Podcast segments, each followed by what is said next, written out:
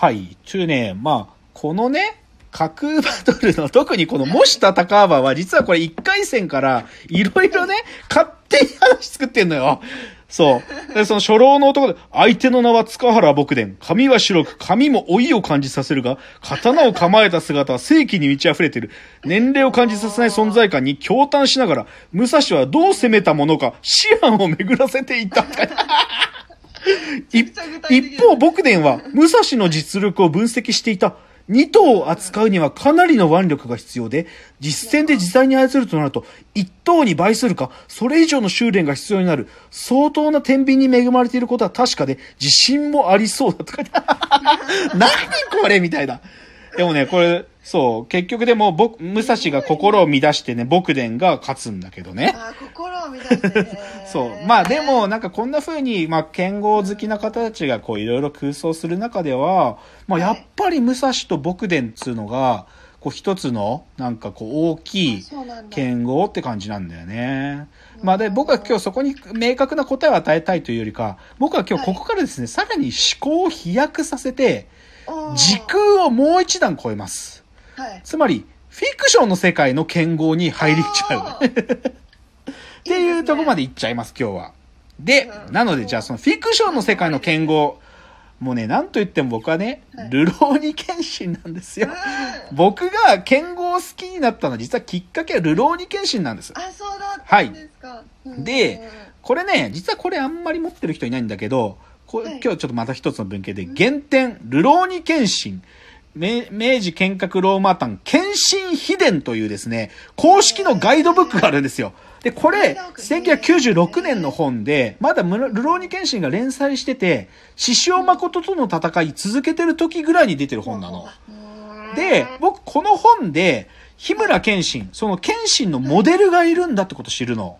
あ、そうでまあ飛天三剣流日村謙信のモデル誰かっつうとね、これがね、川上玄斎という男だってことがわかるわけ。うんで、なんでモデルかっていうとね、実際、日村、あの、ルローニケンシンの剣心って抜刀術が得意なのね。こう、剣を鞘に収めたまま、その、鞘から抜く、この速度で敵を一刀両断するはい、その抜刀術の使い手なんだけど、川上玄斎はこの抜刀術が必殺技だったんだっていうわけ。で、実際その抜刀の方法はね、こう、体をすごく低く構えて、その低い体勢からバッと剣を抜くってことで切るっていうね、まさしく剣心と同じなのよ。でじゃあ、川上玄斎は、じゃあ、一体どういう人だったかというとね、あの、佐久間昌山を切った男なんだよ。大思想家です。幕末の、まあ、要は、あのー上位派、もう上位の大思想家佐久間昌山。佐久間昌山を切ったのがこの川上玄斎なんですよあ。そうなんですかそれで、まあ、後の小説でね、その昌山を切って、昌山の弟子だったか子供だったかが、この川上玄斎に復讐をしようっていうね、なんだっけな、なんとか知らぬいっていう、あの、知らぬい流っていうんだけどね、川上玄斎は。その、なんとか知らぬいって、そういう小説もあったりするんだけど、そういう、それが剣士のモデルだって僕は知るわけ。うんだからまあ、まあ、まあ、やっぱりこのルローニ剣士の方が最、一人の剣最強はこの剣心だよね。うんで、じゃあ、でもし、このルローニ剣心には、まあ、やっぱり幕末ですから、新選組も出てくるわけですよ。あ、はいはいはい。その幕末の京都で謙信とたびたび刀を交えた新選組が回想シーンでも出てくると。じゃあね、はいここでやっぱり問いたいのは、新選組の最強は誰だったのかっていう話なのよ。で、これね、いろいろな説あります。で、それはやっぱり立場で、よく言われるのはやっぱり沖田総司が一番強かったんじゃないかと。一番隊組長沖田総司が一番強かったんじゃないかという説もあるし、やっぱり副長の土方、戦術の天才副、土方が強かったという説もあるし、いや、そうじゃない。二番隊の長倉だったんじゃないかという説もある。うんだけど、まあ、この日村謙信とか、ルローニ謙信の中では、まあ、出てくるキャラとやっぱり斎藤はじめなんで、斎藤はじめもまあでも強かったっていう話なんだよ。で、はい。でね、で、このルローニ謙信の中で斎藤はじめの必殺技があるの。知ってる？うん。え、何ですか？ガトツ。この、こうね、刀を構えて、ブワーって、ただ、この、ぶっ刺す。で、こんなこと実在したのかと。斎藤はじめこれしか使わないから。ガトツ。とにかくこれの、いろんな型があって、ガトツゼロ式とかね、2式3式だ。それだけで敵倒すから。でも、徹底して特定の技を磨き上げるのが新選組の特徴だったんだっていうふうにルローニケンシに書かれてんだけど、で、これね、でも実は土方歳三が本当に発明してた、片手平突きって技があるの。こうえ、ー突きをした後にそのまま剣を横にすると切れか、切ることができるんで、その戦術の天才土方が片手平突きっていうのを発明したっていうのは本当に資料であって、で、それをこのルローニケンシンの中ではガトツって形になってんのね。だから、新選組、まあ、だから斎藤が最最強だと僕は思いたい。じゃあ、このルローニケンシンの中での最強は誰かっつうと、あこれはもう謙信でも斎藤はじめでもなく、問答無用で獅子王誠なんですよ。幕末の亡霊獅子王誠。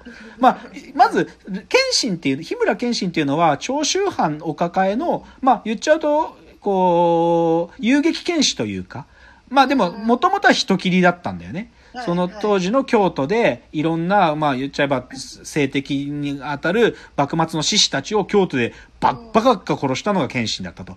で、その謙信が表舞台に出て遊撃剣士として活躍する中で、あれまあ人斬りの役割を引き継いだのが獅子王誠。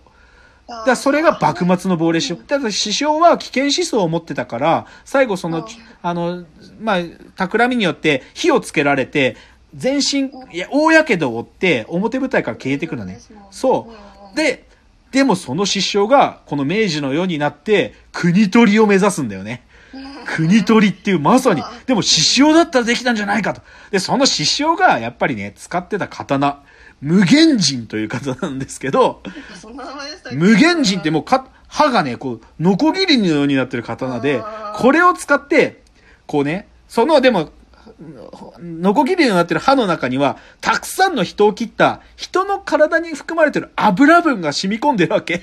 だから、その摩擦熱を使って炎を起こすんだよね、獅子王は。やばいね。そう。だから、一の被験、ほむら玉っつって、バーって切って、その、炎と一緒に切り、刀傷がつくから、火傷を負って絶対に治らないんだよ、傷が。っていうのが1の被験。で、で、2の被験、グレンカイナっつって。こう、て、鉄鋼のとこに爆薬が仕込まれてて、バーンっつって、それで爆発と一緒に敵を倒すっていう。で、最後、つ、ついの被験、かぐづちっつって、その無限人の発火能力を最大限までかした、もう、炎にまとわれた剣、かぐづちで、ひ最後、被験心と対峙するんだけど。うん。そう、だからまあ、まあでもやっぱりルローニケンシン最強はもうやっぱり、謙信でもなく斎藤でもなく、獅子王誠。で、あとやっぱ僕ちょっとどうしても触れたいのは、しルローニケンシンの最大の発明はね、その師匠が持ってた組織で、10本刀っていうやつらがいるんだよ。かっこよくない ?10 本刀っつうのは、もう剣を使う10人の、言っちゃえば師匠の部下たちだね。なるほど、なるほど。でうん、これがかっこよくてね、天剣の宗次郎とかね、あの、猛剣の臼井とかね、あのあと、暗示だね、暗示。百、あ暗示は、その、明王の暗示。二重の極みっつって、こいつ剣使わねえんだよ。こうパンチみたいなやつでもう物、物体をね、こう、破壊する。だからこういうのも10本型なんて発明もあったから、もう謙信最大好きなんだけど、でもまあ、まずじゃあこのフィクションの中の最強は師匠ですよ。ルローニの剣士の中で。じゃあもう一個ちょっとあのフィクション出したいんだけど、もう一個はやっぱりバキ。バキ出したい。やっぱり最強を決めると言ったらバキしかないんで。で、実はですね、バキの中に宮本武蔵が出てくるんですよ。ああ、そうなんですで、ね。なんでかっていうと、まあ、バキの中で出てくる徳川光成先生、あの、まあ、おじいちゃんがですね、なんともう好きが高じて、クローン技術を使って、み宮本武蔵をこの世に蘇らせちゃったわけ。で、まあ、魂が宿ってなかったのを、しかもそのね、あの、三成のね、姉ちゃんであるサムコさんっていういた子さんに、そのた肉体に魂まで降霊してきて、マジで宮本武蔵が32歳の体でこの世に蘇っちゃったんだよ。で、だからこの武蔵がマジで強くて、このバキの中に出てくる、まあいろんなた戦いの最強たちをバッキバキ倒していくわけ。まあ誰倒したかちょっと順に言っていけば。はい。はい。まあまず、まあ、まずそこね、あのバキ、最初まずバキと対峙。バキはいきなしもう簡単に無刀で2回やけ負けるからね。もう刀持ってない武蔵に軽くタンタン2回ぐらい負ける。で、あとやっぱりこのそう、このシリーズ、まあそうだね、あとオロチドッポね。あの空手のオロチドッポもあ圧倒されるわけ。で、やっぱりこの宮本武蔵編で最大の衝撃は、バキの中の主要キャラクター、列海王。もう中国憲法の達人、列海王が地下闘技場で殺されんだよ、武蔵に。主要キャラ殺されるんだよ、武蔵に。そう。そう。で、あとやっぱり、まあ、バキの中での最強は、やっぱりハンマー、バキの親父、ハンマー裕次郎、オーガですから、で、オーガと武蔵が戦うんだよ。で、で、お互いでもね、おこれ決着つかなかった。あの。だけど、もうね、あの、武蔵側もね、2.1流をここで初めて使うんだよね。そう。だけどね、まあ、なんで決着つかなかったかっていうと、元部伊蔵が乱入してくんだよ。元部伊蔵っつうのは本当に武芸者だから何でもありなんだけど、で、唯一この物語の中で、まあ、バキに倒されるまでに、あのー武蔵に土をつけたのは元部伊蔵だけだからね。そう。元部伊蔵が自分の部、部というものをすべて、やっと注ぎ込める相手が現れたっつって、それで元部伊蔵が武蔵と戦ってた。でも最後はバキが倒すんだけどね。あそうなんですそね。う。で、まあ、しょうもない、最後でもさ、その、あのーさっきのイタコのサブコさんがね、あのーまあ、なんていうの、高齢してきちゃったから、でも、しょうがないからさ、あの世にね、魂も送るってことまでやるんだよ。一応、霊媒師だからそういうこともできる。だけど、はい なんでそう、収集だそうだ、でも、武蔵はさ、もう時空飛び越えて、かつ、フィクションの世界まで出てきて、バキたちと戦ってんだよ。オーガと戦ってんだから。あ多分、オーガと互角なんだよ、武蔵は。そんぐらいとんでもないんだよ、武蔵は。ていうので、じゃあちょっと、リアル空間での、ある意味、最強バトル、フィクション空間での最強バトルってことを踏まえてね、この、もう一段先に何があるかってことで、今日最後のチャプターというか、最後のお話に行きたいと思います。